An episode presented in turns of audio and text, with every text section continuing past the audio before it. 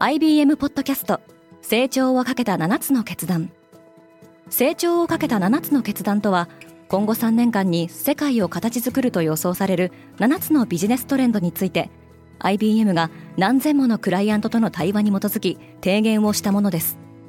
このポッドキャストでは変化の激しい時代において企業が下すべき成長をかけた7つの決断について日本 IBM の7人の専門家と考えていきます。今お聞きのリスニングサービスにてぜひフォローボタンからフォローをお願いします。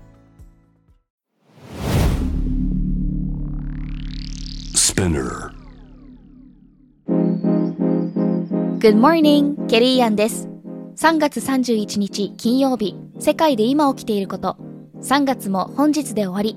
明日から新しい年度が始まりますがトランプ前大統領はアメリカの大統領経験者として初めての事態に直面しています。このポッドキャスト Daily Brief では世界で今まさに報じられた最新のニュースをいち早く声でお届けします。トランプがついに起訴される。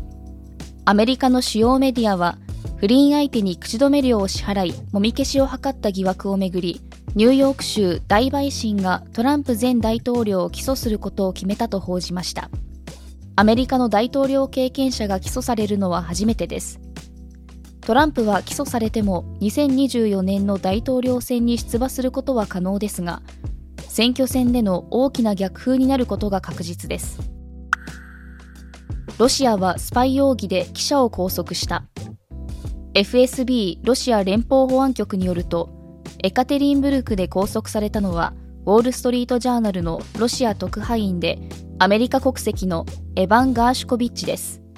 FSB はアメリカ側からの指示でロシアの軍産複合体の企業の一つの情報を収集していたとしており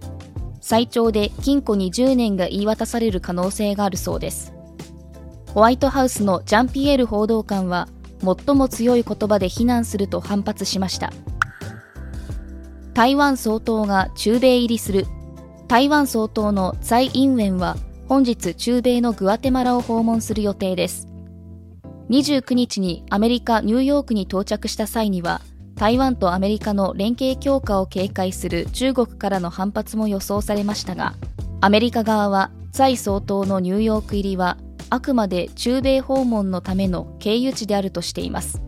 とはいえ来週中米歴訪を終えて帰国する前に蔡総統はロサンゼルスに立ち寄り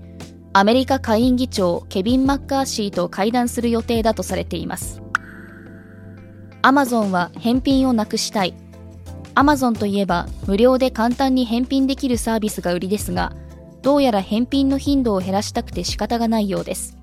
アメリカのアマゾンではここ数ヶ月の間、ユーザーが購入しようとしている商品の返品率が高い場合には、警告ラベルを表示するようになっています。テック系メディアの The Information は、パンデミック時に e コマースが盛況になる一方で、返品コストも増大し、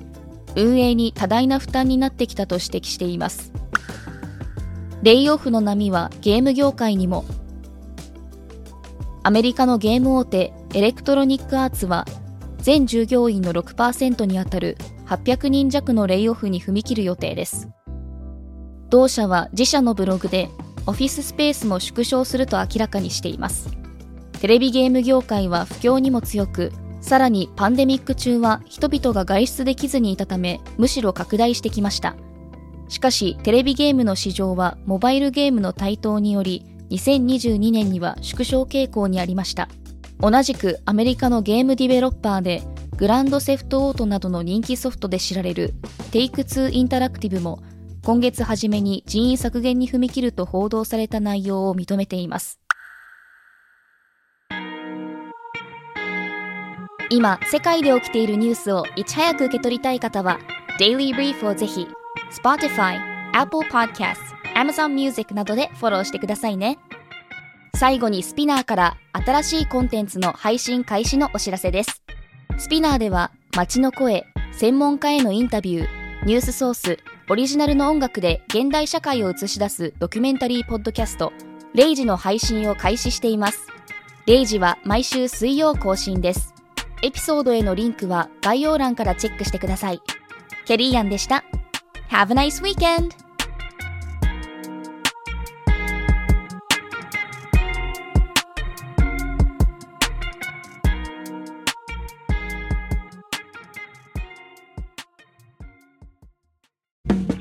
リスナーの皆様より多くのリクエストをいただいている話題のニュースを深掘りしたエピソードを週末の有料版で配信中です。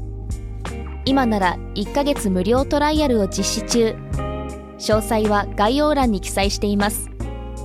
この機会にぜひ聞いてみてくださいね。感想ご意見もお待ちしています。